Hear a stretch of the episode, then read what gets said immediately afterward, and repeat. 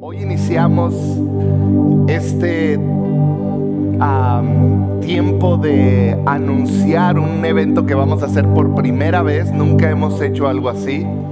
Pero desde el año pasado Dios puso en el corazón mío y de mi esposa hacer esto. Y es la primer conferencia para mujeres. Vamos a... Gracias. Eh, yo espero y, y a las demás durante este tiempo Dios las llene de expectativa. Pero van a ser dos días, una tarde de viernes y el sábado desde en la mañana, donde vamos a, van a reunirse aquí todas las mujeres. Vamos a tener una invitada, una pastora que conocemos de hace muchos años de la Ciudad de México y que sé que va a ser de gran bendición. Así que, mujeres, esta es una oportunidad que no puedes perder, perderte porque sé que va a ser de gran, gran bendición. ¿Está bien? Muy bien. Padre, te entregamos este tiempo en tu palabra. Espíritu Santo, nuestra oración es que seas tú el que mueva en este lugar. Señor, yo hoy pido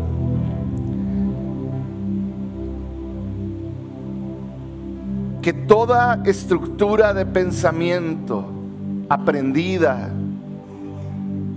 que nos limita de adorarte como tú mereces, el día de hoy sea derribada. El día de hoy sea completamente destruida, Señor, y que podamos experimentar una libertad para adorarte, para adorar al Rey, Señor. Espíritu Santo, yo pido que tú nos hables en el nombre de Jesús. Amén y amén. Pues vamos a continuar con la serie ante el Rey. Y este es un recordatorio para todos nosotros de que todo lo que hacemos lo hacemos ante el Rey y para el Rey. Y quizá el concepto principal que debemos abrazar y entender es el concepto de que somos sacerdotes de Dios. Somos, son sacerdotisas de Dios. ¿Qué quiere decir? Un sacerdote es aquel que tiene la capacidad, o sea, que puede conectarse con Dios, conocer a Dios, pero no nada más tiene la capacidad de conocer a Dios, sino que también Dios lo conoce a él. Entonces, si lo pudiéramos llamar en una sola palabra, es intimidad. Puede tener intimidad con Dios. Yo lo conozco, Él me conoce. Esa es la primera característica de un sacerdote, intimidad con Dios. Y la segunda es que donde quiera que yo voy llevo la presencia de Dios, entonces yo tengo también la capacidad de conectar a otros con Dios. Entonces, esta identidad de nosotros, no función, identidad, es algo increíble, es algo glorioso, porque entonces me permite conocer a Dios, al Rey, que Él me conozca y yo ser un conducto por el medio del cual otros pueden conocer al Rey. Hay una frase que me gustó mucho, ahí va a aparecer, dice, todo nuestro ser, fíjate bien, analízala, si me la pueden poner ahí, dice, todo nuestro ser está formado como, como un instrumento de alabanza. Todo lo que somos, como fuimos creados, es un- fuimos creados como un instrumento de alabanza, dice, al usar el lenguaje corporal. Fíjate bien lo que está diciendo. Al usar el lenguaje corporal para expresar alabanza, lo que es interno se hace visible. Me encantó porque esto habla en mucho de lo que es la alabanza. La alabanza es algo que nace, un sentimiento que nace de dentro, un conocimiento que nace dentro de ti. Pero la adoración es sacar ese sentimiento hacia afuera. Es exteriorizarlo. Y todo lo que somos, Dios lo creó, el cuerpo, como lo que dice al principio, fuimos formados como un instrumento de alabanza. Nuestra voz es un instrumento de alabanza, nuestras manos, nuestros ojos, todo de nosotros es un instrumento de alabanza. Una de las palabras que más se utiliza en la Biblia para y se ha traducido como adoración es una palabra, si me ponen la siguiente, es la palabra proscuneo. Es una palabra que puede sonar rara en nuestro idioma, pero su significado es muy interesante. Proscuneo quiere decir postrarse. Postrarse quiere decir estar tirado en el suelo, quiere decir hacer reverencia, quiere decir agacharse, como lo hacen o lo hacían en tiempos antiguos ante un rey, hacían reverencia ante el rey. Agachaban la cerviz, por eso la Biblia dice que aquellos que son duros de cerviz. Pero proscuneo es postrarse, hacer reverencia. En otras palabras, es estar de rodillas. Otra manera de verlo es reconocer el valor de alguien, adorar. Y una tercera definición de esta palabra, y que así se utiliza mucho en la Biblia, es besar las manos de alguien. Besar las manos de alguien. Cuando hablamos de adoración, mucho de lo que se habla es de postrarse. Postrarse es una expresión de qué? Del cuerpo. Si tú le dices a tu hijo, ya acuéstate y lo sigues viendo jugando eh, videojuegos o en el teléfono, y él te dice, no papá, es que por dentro estoy acostado. ¿Tú qué le dirías? Tú está loco, le dirías, ¿verdad? A dormir, ¿verdad que sí? Pero creemos que con Dios sí funciona. No, es que yo estoy postrado por dentro. Pero nuestro cuerpo es ese medio que Dios formó para expresar lo que hay internamente. Eso es proscuneo. Dios, por medio de Jesús, mostró su amor hacia nosotros.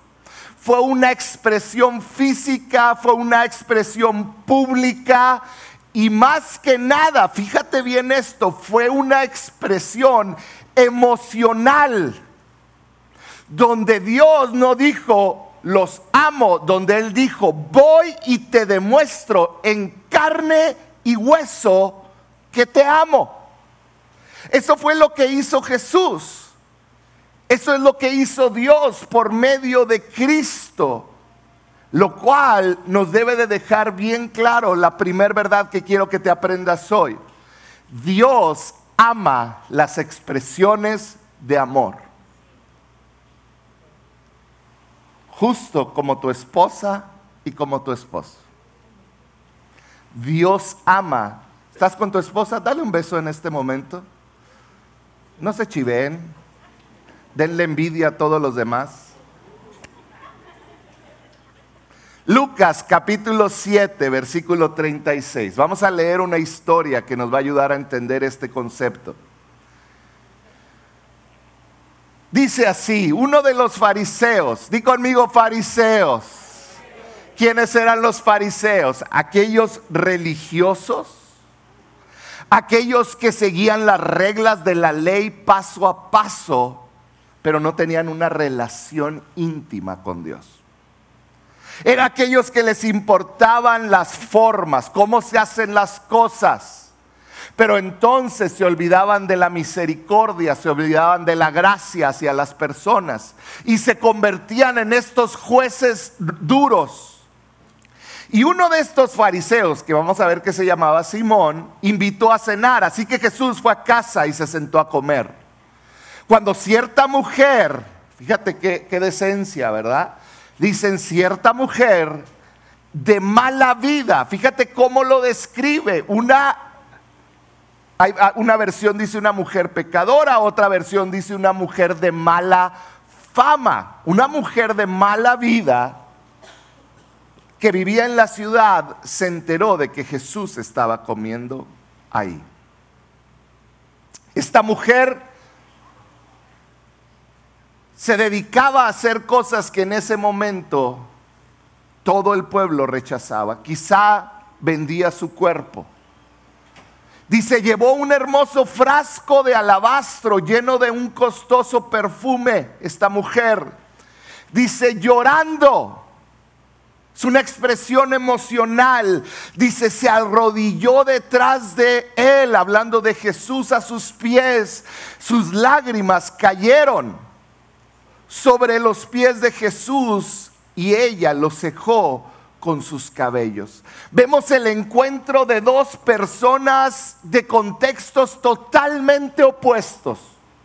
Dos personas diferentes que coinciden en un lugar frente a Jesús. Coinciden en un lugar un fariseo, una persona moral, que, cree, que, se cree que moralmente hacía lo correcto, una, una persona que conocía la palabra de Dios, que conocía la Torá. Y por el otro lado se encontró con una mujer de mala fama, una pecadora, una mujer que vendía su cuerpo, una mujer que tan solo como la describen dice todo. Y dice que llegó llorando, se arrodilló detrás de él a sus pies. Por detrás, ni siquiera se animó a llegar de frente, llegó por detrás y se inclinó hacia sus pies. Sus lágrimas cayeron sobre los pies de Jesús y ella los secó con sus cabellos.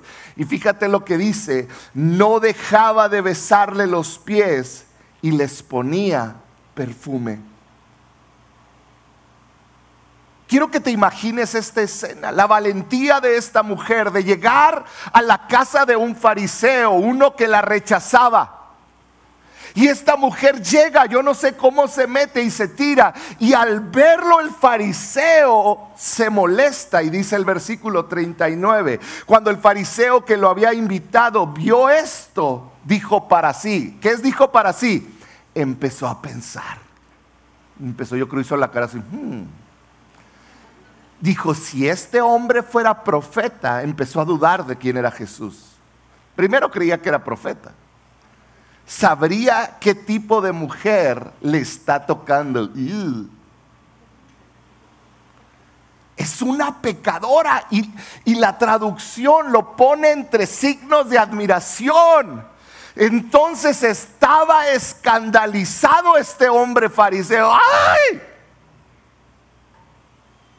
En este relato vemos a una mujer que entendió algo que nosotros debemos entender. Ella entendió, estoy ante el rey. Ella sabía que todo lo que había en ella, todo tenía que responder de la única manera correcta. La plática del día de hoy se llama la única respuesta posible. Esta mujer entendió, estoy ante el rey y tengo que responder de la única manera posible de responder. Y ella dijo, tengo que responder con mi cuerpo, con mis emociones, pero también con lo más valioso que tengo. Y ella entendió que tenía un perfume de alabastro que si tú estudias un poquito dicen que tenía el valor del trabajo de ella de un año entero. Ella fue y sacrificó lo que más valía, lo que más tenía de valor. Sacrificó sus lágrimas, sacrificó sus manos, sacrificó su cabello. En pocas palabras, expresó su amor con todo lo que tenía, expresó su agradecimiento, derramó todo, di conmigo todo, derramó todo ante Jesús. Proscuneo. Lo que ella hizo fue proscuneo, postrarse. Si me ponen de nuevo la, definición de proscuneo, se postró, hizo reverencia, estuvo de rodillas, estuvo tirada ante los pies de Jesús, estuvo adorando y estaba besando los pies de Jesús era una expresión no tan solo espiritual, era una expresión emocional, era una expresión corporal de que ella estaba ante el rey. Todo en ella expresó gracias, agradecimiento, expresó gracias por ese amor, expresó agradecimiento por el sacrificio, hizo todo, expresó, expresó, se sacrificó por honrar al rey. Esto es adoración. Esto es adoración. ¿Y sabes qué es lo que me impresiona? Que esto no pasó desapercibido de Jesús. No pasó desapercibido el pensamiento del fariseo, pero tampoco el sacrificio de la mujer. Fíjate lo que sucedió después. Versículo 40. Entonces Jesús respondió a los pensamientos del fariseo. Simón le dijo, tengo algo que decirte. Adelante, maestro, mentiroso, hipócrita. Si empiezas a ver cómo es un fariseo, por fuera dice, oh Señor, pero por dentro está criticando todo. Y le dijo, maestro, claro, dígame. Siguiente versículo. Entonces Jesús le contó la siguiente historia. Un hombre prestó dinero a dos personas. ¿A cuántas personas? A dos. 500 piezas de plata a una y 50 piezas de plata a otra. En otras palabras, a uno le prestó mucho y a otro poco. Sin embargo, ninguna de las dos pudo devolver el dinero. Así que el hombre que prestó el dinero perdonó amablemente a ambas y les canceló la deuda. Y luego Jesús hace esta pregunta con curva. Le dijo, ¿quién crees que lo amó más? De los dos hombres que recibieron prestado ¿Quién crees que está más agradecido con Dios? ¿Estará más agradecido al que le prestaron 500 o al que le prestaron 50? Simón, siendo inteligente, contestó, Supongo que a la persona a quien le perdonó la deuda más grande. Era sabio Simón, como nosotros. ¿Cuántos dicen amén? ¿Cuántos pensaron igual que Simón? Levanten su mano. No es que son fariseos, que son inteligentes. ¿eh? Nomás es eso, yo también. Supongo que la persona a quien le perdonó la deuda más grande. Correcto, dijo Jesús. Ven para ponerte tu estrellita. Era obvio al que más se le perdona, pues más agradecido está porque su deuda era mayor. Y aquí es donde Jesús le empieza a poner nombre a esos dos personajes. Todos en esta, en esta salón cabemos en estos dos personajes. O eres el fariseo que juzga, o eres aquel que viene sabiendo que viene ante el rey sucio, sin merecerlo. Todos cabemos, versículo 44. Dice, luego se volvió a la mujer y le dijo, dejó de ver al fariseo, se volteó con la mujer, yo creo hacia atrás. Y fíjate lo que le dijo, mira a esta mujer, le está hablando a él, pero viéndola a ella le está diciendo, mira esta mujer que está arrodillada aquí. Cuando entré en tu casa, no me ofreciste agua para lavarme el polvo de los pies, pero ella los lavó con sus lágrimas y los secó con sus cabellos. Tú no, le dijo, tú no me saludaste con un beso, pero ella, desde el momento en que entré, no ha dejado de besarme los pies. Le vuelve a decir Jesús, tú no, di conmigo, tú no. Tú no tuviste la cortesía de ungir mi cabeza con aceite, pero ella me ha ungido mis pies con un perfume exquisito. Y no me echó unas gotitas porque se le acaba, lo vació todo y lo secó con sus pies. Tú estás disfrutando del aroma, del precio que pagó esta mujer le estaba diciendo, ella está haciendo lo que tú no hiciste. Y utiliza una palabra ahí que está en rojo, la palabra cortesía. Le dijo, ella tuvo cortesía conmigo, una cortesía que tú no me ofreciste. ¿Qué es cortesía?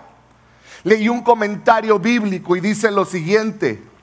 Jesús le está diciendo, hoy le está diciendo a Simón el fariseo, hoy no has practicado las más elementales normas de cortesía. Eso es lo que le estaba diciendo Jesús con esa última frase. El Señor resaltó que no había mostrado buenos modales, en otras palabras, que había sido un maleducado. Grábate esta palabra. Cortesía. Cuando no tienes cortesía, estás siendo maleducado, estás ofendiendo. Si Simón hubiera sido un verdadero anfitrión, dice el comentarista, habría lavado los pies del Señor, habría ungido su cabeza y lo habría besado porque esa era la costumbre de la época. Has sido un maleducado, es lo que le dijo Jesús a Simón. Lo que Jesús le estaba diciendo a Simón es, Simón ha sido un maleducado conmigo. Te falta cortesía. ¿Sabes qué estaba diciendo entre líneas? En realidad, tú me llamas Señor, pero me menosprecias dentro de ti. Porque no has mostrado cortesía a mi presencia, has sido descortés. No te ha importado que el rey está aquí. Proscuneo es expresar con tu cuerpo el que conoces que el rey está aquí y merece lo mejor de ti. Eso es proscuneo me inclino, te beso. Ahora, muchos decimos, es que esa no es mi personalidad. Mi personalidad es seria. Permíteme decirte que estás haciendo lo mismo que el fariseo.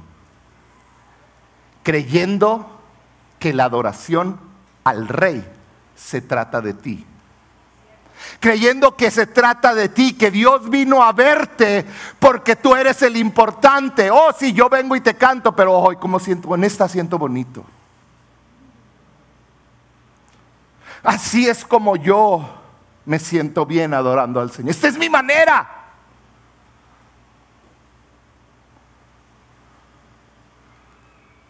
Cuando deberíamos de entender que no se trata ni de ti y de mí. Dios no vino a vernos a nosotros. Él se hace presente cuando su pueblo adora y alaba al Rey de Reyes y el Señor de Señores. El Rey vino y no lo merezco. Era lo que estaba diciendo esta mujer con su expresión de adoración. Estaba diciendo, el Rey está aquí y yo no lo merezco. Así que voy a ser cortés con el Rey mi expresión corporal, mis palabras van a expresar lo que siento porque Él se lo merece. Eso es lo que es adoración. Adoración no es para ti, no es para que tú te sientas bien, no es lo que a ti te gusta. Adoración es lo que a Él le gusta, de la manera que a Él le gusta.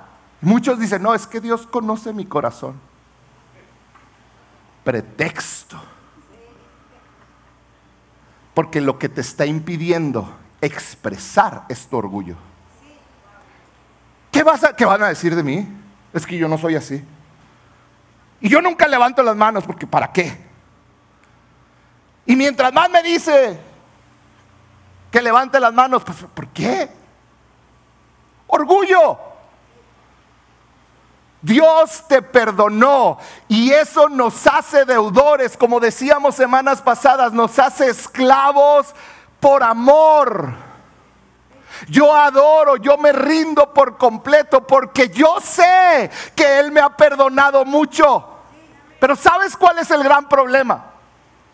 Que muchas veces no adoramos porque creemos que no somos tan malos como otros. Dentro de nosotros hay este falso concepto de compararnos con alguien peor. Es natural, desde niños. ¿Qué pasaba? Ponte a pensar. Si tienes hijos, lo vas a saber. Cuando te iba mal en la escuela y sacabas un 7. Y tú sabes, cuando tienes un papá que le gusta que estudies, un 7 ya es inaceptable. Así era mi vida. Y yo varias veces llegué con mi papá y le decía, ahí está, un 7 sote. ¿Y sabes qué era lo que yo le decía a mi papá? No, hombre, pero hubieras visto a los demás. De seis no pasaban. Y yo creí que mi papá me decía, ay, qué bien, hijo, disfrute su siete sote. No. ¿Quién me enseñó de niño a decir, no, a los otros les fue peor? Nadie es mi naturaleza y la tuya no te hagas. Así somos. Cuando vemos nuestro pecado, siempre pensamos, pero el Chapo hizo cosas peores. Mi vecino está peor. Ese ni le da de comer a los hijos. Yo por lo menos, mira bien que mal. ¿Cierto o falso? Yo hago de comer, ah, no, y limpio mi casa. Mira la, de un lado, le salen cucarachas por ahí. No, hombre, mi casa sí está limpia. Nuestra tendencia es justificar nuestra maldad y no ver lo que está mal dentro de nosotros. No, no, no, yo, yo soy chismosito, pero nada más poquito. No, chismosa la vecina. Cuando yo mido la gracia de Dios de acuerdo a mi pecado, voy a ser un malagradecido con Él. Te voy a decir por qué. Porque alguien que cree que no es tan malo, cree que merece el favor de Dios. ¿No me crees? Vamos a poner un ejemplo. Donde quiera que vas, ahorita en el mundo, en las redes, hay quejas. ¿Dónde está Dios? ¿Por qué dejó que pasara esto? ¿Por qué Dios permite que me suceda lo malo? Tú mismo a lo mejor lo has dicho.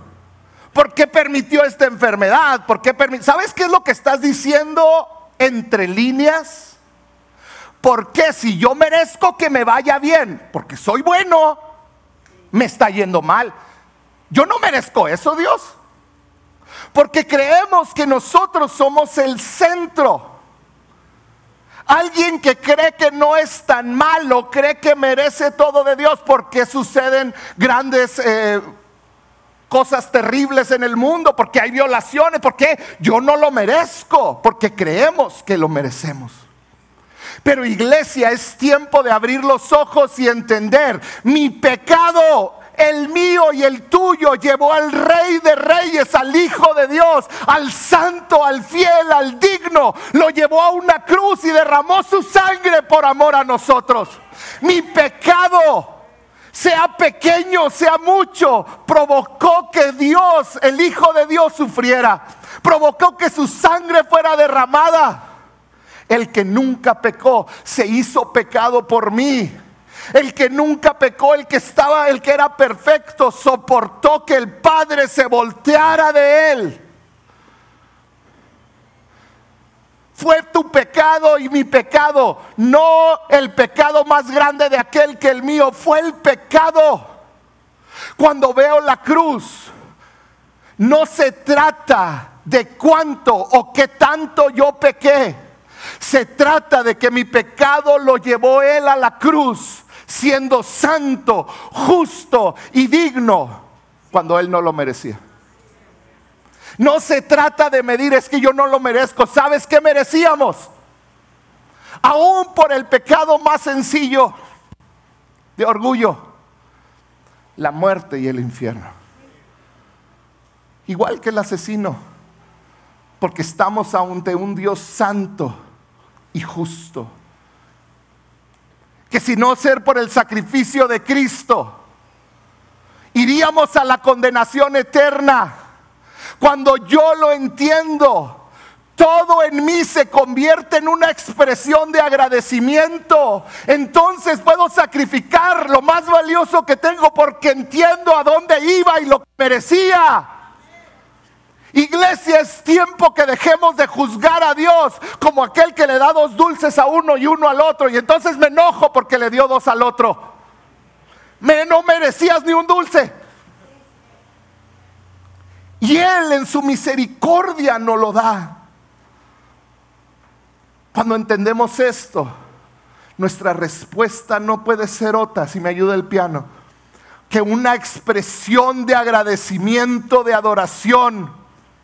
Y sabes que incluye esta expresión, porque expresión habla de algo que se hace externo. Incluye lágrimas. Ay no, porque se me corre el rímel. No, ¿qué van a pensar de mí?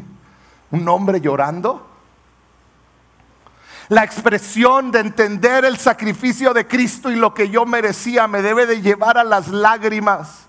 Me debe de llevar a alzar las manos, no porque alguien me dice, sino porque es una muestra de decirle, Señor, me rindo a ti. Y sabes que a Él le gusta que alces tus manos. Que le expreses tu rendición. Que le digas, es mi vergüenza la que no me deja levantar las manos, el que dirán, es mi orgullo, Señor. Porque no hay ningún versículo que diga que debes de adorar con las manos abajo. Dice, levanta manos santas los gritos de adoración, las rodillas dobladas, el brincar delante de Él. Eso es derramar el perfume valioso que a veces es mi vergüenza, mi orgullo, que no me deja expresarme a Él. Adorar es traer el sacrificio de mis finanzas, de decirle, Señor, esto es tuyo, esto es para ti. Porque no se trata de lo que yo he hecho se trata de lo que Él hizo. ¿Y sabes qué? Él merece mi cortesía. Él merece que yo proscuneo, que yo bese sus pies. Él merece que caiga postrado y que mis lágrimas bañen sus pies. Él merece mi expresión de adoración. Él lo merece, a Él le gusta. Porque yo entiendo que Él dio todo. Fíjate lo que sigue diciendo Jesús después de que pone los dos ejemplos, dice, te digo, hablándole a la mujer, a, Simón diciéndole de la mujer, te digo que sus pecados, que son muchos, han sido perdonados. Por eso ella demostró tanto amor. Pero una persona a quien se le perdona poco, demuestra poco. Una persona que cree que se le perdonó poco, es poco agradecida. Y esto debe de ser un filtro para nosotros. ¿Cómo es tu adoración a Dios cada vez que venimos aquí? ¿Te cansa? ¿Se te hace cargado, pesado? ¿Te da vergüenza? De repente empiezas a sentir a Dios y... ¿Cómo es tu adoración? Quizá debes analizar qué es lo que crees que Dios te ha perdonado a ti. Porque la adoración es una expresión de amor íntimo. Cuanto mayor intimidad en mi relación con Dios, más apasionado es mi amor hacia Él. Mayor intimidad, mayor pasión. Mayor intimidad con Dios, más apasionada será mi adoración. Parecerá que en momentos no, no, no, no hay espacio para que yo pueda expresar mi adoración. A veces lloraré, caeré al suelo, pero es que estoy ante el rey. Porque la verdadera adoración siempre, di conmigo siempre, la verdadera adoración siempre es una demostración de amor a Dios. Eso es la adoración. Eso es. Y la verdad es que esto es importante en todas nuestras relaciones. A veces decimos, no, es que yo así adoro a Dios. Y si sigues pensando eso, no voy a pelear con el fariseo que llevas dentro. Lo único que te voy a decir es que si tú, el día que tengas hijos o si tienes hijos, tus hijos no te van a decir, no, yo sí lo amo. Todos los psicólogos y la ciencia te va a decir, tu hijo necesita de tu abrazo necesita de tus palabras, necesita que de tus lágrimas cuando esté enfermo, verte cómo lo amas. ¿Por qué creemos que el Dios nuestro Padre no necesita lo mismo? Si tú dejas a un niño sin el contacto físico, sin el amor, vas a crear un daño permanente en su cerebro, en su vida. Ah, no, pero Dios, Él sabe que lo estoy adorando.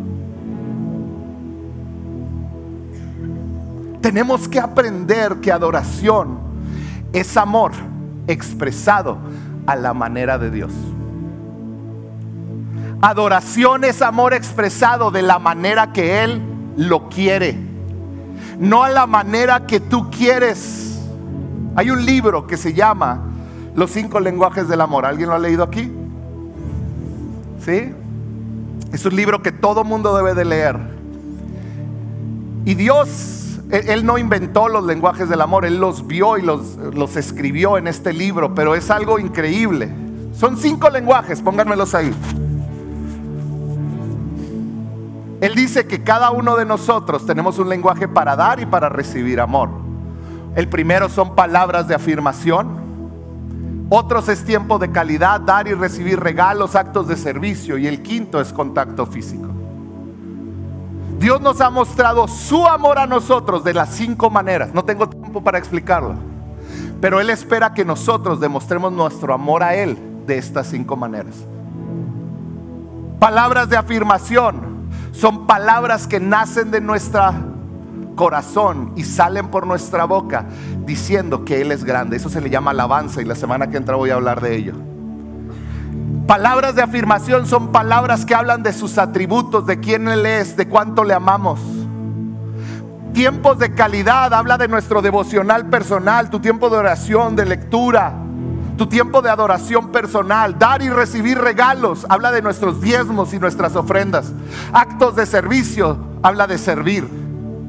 Contacto físico es lo que estamos hablando hoy. Es que físicamente aprendas a expresar tu amor a Dios. Son cinco maneras en las que Dios espera que nosotros le adoremos. Son cinco maneras en las que Dios espera que nosotros expresemos nuestro agradecimiento. Hay maneras en que podemos pensar que estamos a veces expresando nuestro amor a Dios, pero Él no lo ve como amor. Y tú me puedes decir, ¿y tú cómo sabes? ¿Cómo sabes que como yo adoro no le está expresando amor? Te voy a poner un ejemplo bien sencillo. Podemos cantarle a Dios, oh, te amo, eres grande, eres maravilloso. Pero yo sé que muchas veces no le gusta a Él. Te voy a decir por qué. Imagínate que un día, un 14 de febrero, mi esposa llega conmigo y me da una tarjeta de esas que venden en la tienda. Y agarra la primera que ve, porque tiene un corazón afuera y adentro dice te amo. Y abajo de te amo le pone atentamente, con respeto, Telma. Llega el 14 de febrero y me la da en la mano.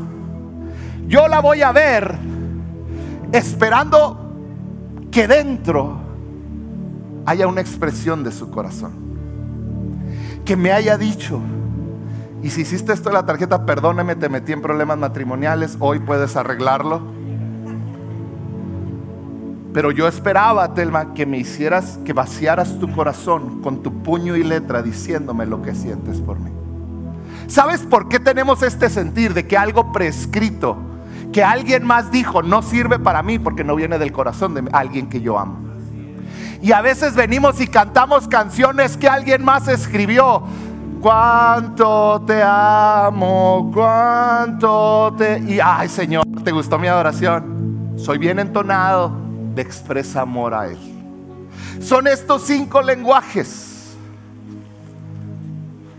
Y sabes, muchas veces como iglesia y seguidores de Jesús hay maneras que podemos pensar que estamos expresándole amor a Dios, pero Él no lo ve como una expresión de agradecimiento. ¿Te puedo dar algunos ejemplos? ¿No se van a ofender? Los demás que no contestaron, ¿no se van a ofender? Ok. Dios no se siente simplemente amado porque cantemos una canción que diga, te amo. Y tú me puedes decir, ¿y tú cómo sabes? Porque Dios nos creó a su imagen y semejanza. Y una de las más, Un tip para los que apenas van a tener novia. O si estás casado, hombre. Si a mí un día llega mi esposa y me dice, te amo, y me da una tarjeta de esas impresas que compras en la tienda, con nada más que su firma, y ella dependió de lo que ya está impreso, escrito, para expresar lo que ella siente, yo me voy a ofender. ¿Sabes por qué? Porque alguien más lo escribió. Porque no nació de su corazón. Ella nomás dijo, ay, esta mera. Y a veces así adoramos a Dios. A Dios, el que venga y cantes, nos ama cuánto. El que venga y cantes cualquier otra, tú eres grande y poderoso. Yo quiero que el corazón de ella sea expresado en una hoja. Porque entonces yo voy a conocer su corazón hacia mí. Y eso me va a hacer más feliz que cualquier otro regalo. Iglesia, Jesús lo hizo. La cruz prueba lo mucho que valemos para Dios. Y ahora te la voy a voltear, la voy a agregar un poquito al de la semana pasada. Mi pasión, la pasión en mi adoración, está como escrito raro, la pasión en mi adoración prueba lo mucho que Dios vale para mí. La pasión en mi adoración Prueba lo mucho que Dios vale para mí. Adoramos cuando cantamos con toda nuestra voz, aunque seas desafinado para Dios, como escuchar a tus hijos cuando te hablan y te están cantando en un festival. No importa que todos bailen para allá y él para acá. Tú estás feliz porque tu hijo está ahí. Adoramos cuando brincamos delante de Dios. Ay, qué raros. Fariseo.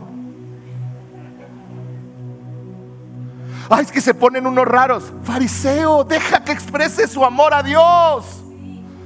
Adoramos cuando levantamos nuestras manos.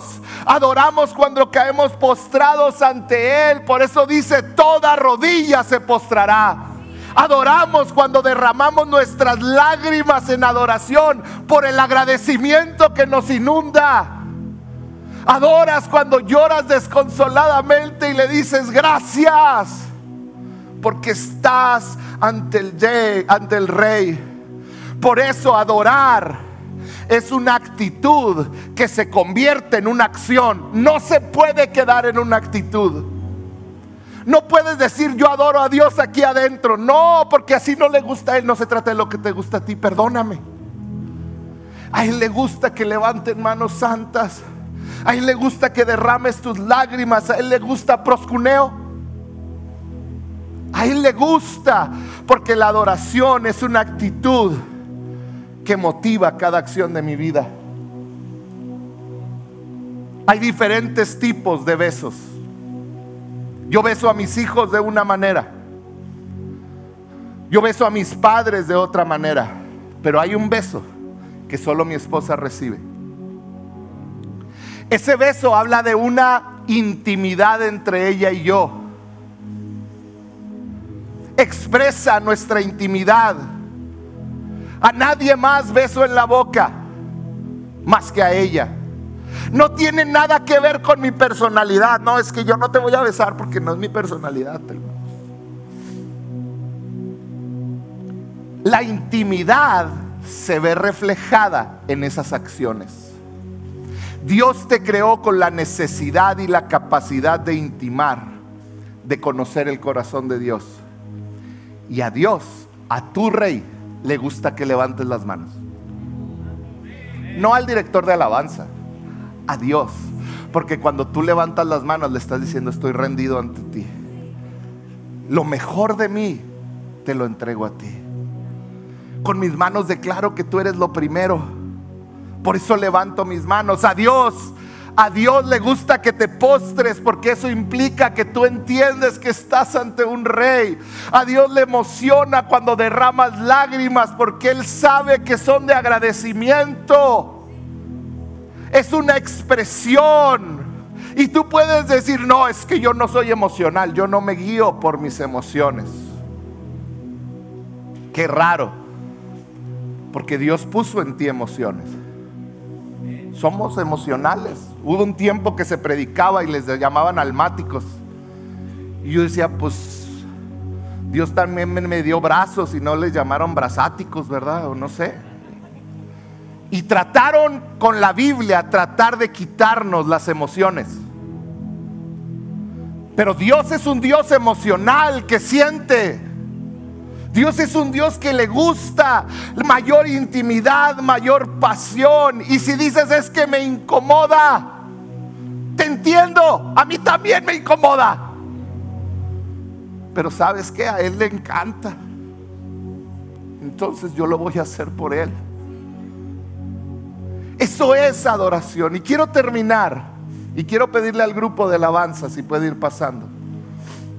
Con un relato que, estremece mi corazón cada vez que lo leo. Y es el relato del rey David cuando trae el arca del pacto a Jerusalén. Llega con el arca del pacto ah, y representaba el acta del pacto, la presencia de Dios. David estaba más que feliz, estaba saturado de alegría porque la presencia de Dios estaba en Jerusalén, la ciudad de David. Y fíjate lo que sucedió, segunda de Samuel 6:13. Cuando los hombres que llevaban el arca del Señor dieron apenas seis pasos, David, eh, eh, David sacrificó a un toro y un ternero engordado. Cada seis pasos se paraban y adoraba a David hacia un sacrificio. Y dice el siguiente versículo 14. Y David danzó ante el Señor. ¿Cómo danzó? ¿Cómo? Danzó con todas sus fuerzas, vestido con una vestidura sacerdotal. David y todo el pueblo trasladaron el arca del Señor, fíjate cómo, entre gritos de alegría y toques de cuerno de carnero. Era una fiesta aquello. Estaban alegres porque la presencia de Dios estaba llegando a la ciudad. David estaba adorando. David estaba dando vueltas y estaba brincando del agradecimiento. Pero cuenta el relato que cuando va entrando a la ciudad, había alguien viéndolo desde arriba.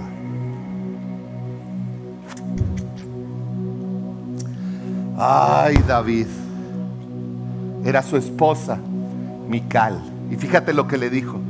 Entonces, cuando el arca del Señor entraba en la ciudad de David, Mical, hija de Saúl, se asomó por la ventana. Cuando vio al rey, cuando vio que el rey David saltaba y danzaba ante el Señor, se llenó de desprecio hacia él. Farisea. Cuando David regresó a su hogar para bendecir a su propia familia, Mical, la hija del Saúl, salió a su encuentro y le dijo indignada, Qué distinguido se veía hoy el rey de Israel, exhibiéndose descaradamente delante de las sirvientas, tal como lo haría cualquier persona vulgar. Se burló de él, lo despreció. Le dijo, lo que has hecho, has perdido la honra, tú vales más. ¿Cómo que brincando? ¿Cómo que se te cayó tu vestidura real y andabas descubierto del pecho? Y David se deprimió y fue y se tiró en una cama. No, no dice eso. 21.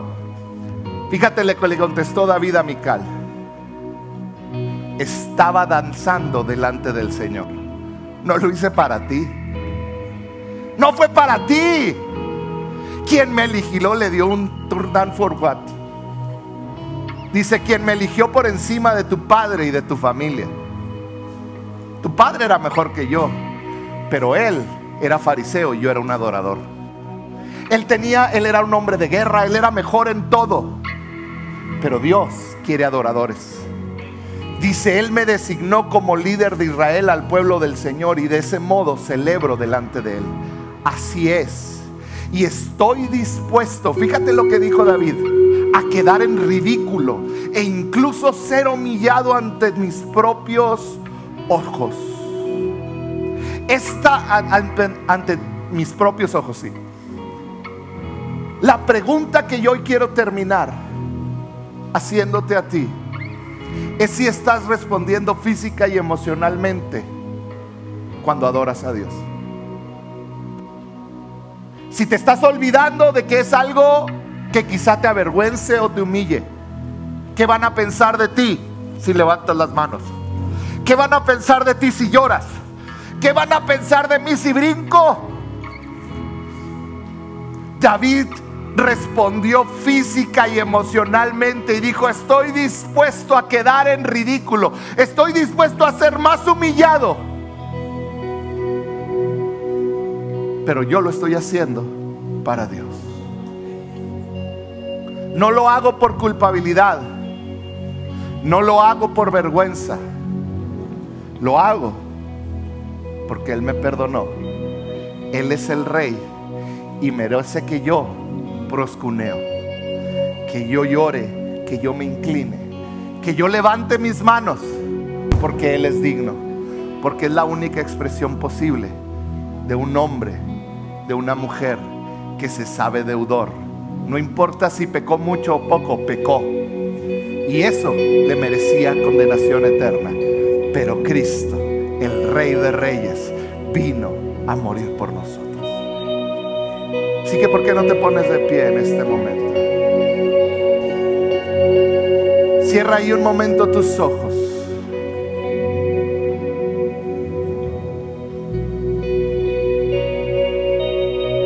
Espíritu Santo, yo te pido.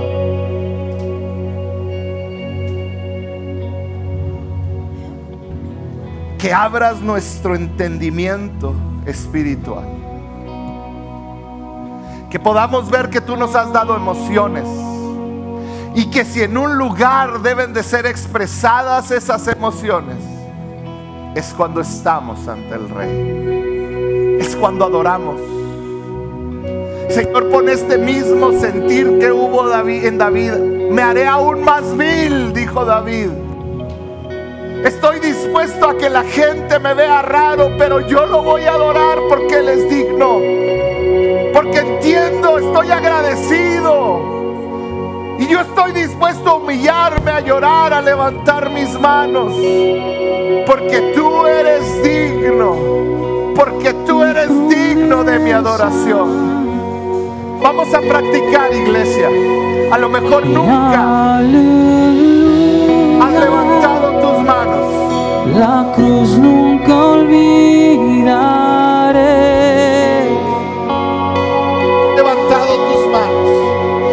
Yo te invito a que hoy las levantes. A lo mejor nunca te has mostrado delante de Él. A lo mejor te has aguantado las lágrimas de ser derramadas ante Él. Se trata de ti, iglesia, se trata de lo que a Él le gusta. Así, ¿por qué no? Con todo tu corazón. Le adoras. Adórale, adórale. Si llego un día a olvidar, tu gracia me recordará el precio de mi salvación. Aleluya, cantamos aleluya. Y aleluya, aleluya Señor. Y aleluya la cruz nunca olvidaré.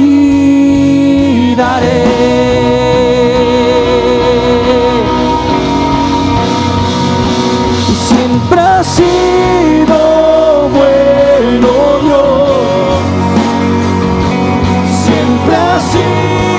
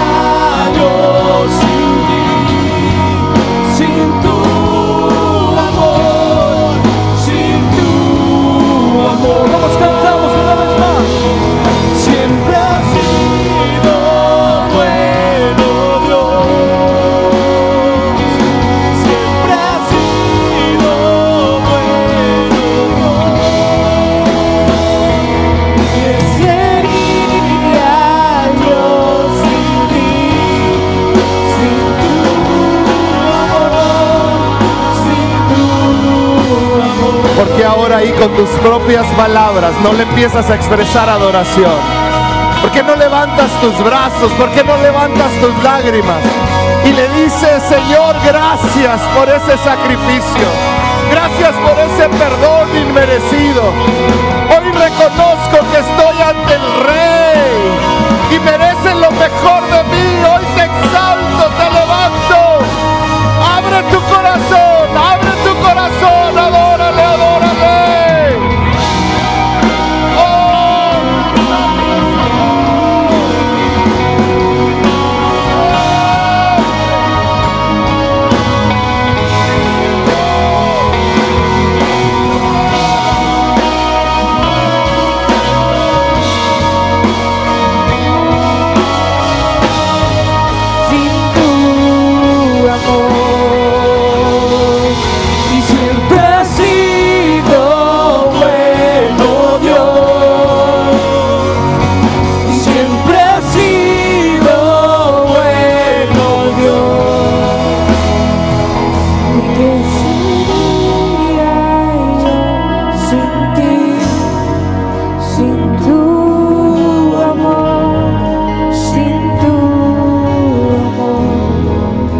sería yo sin ti?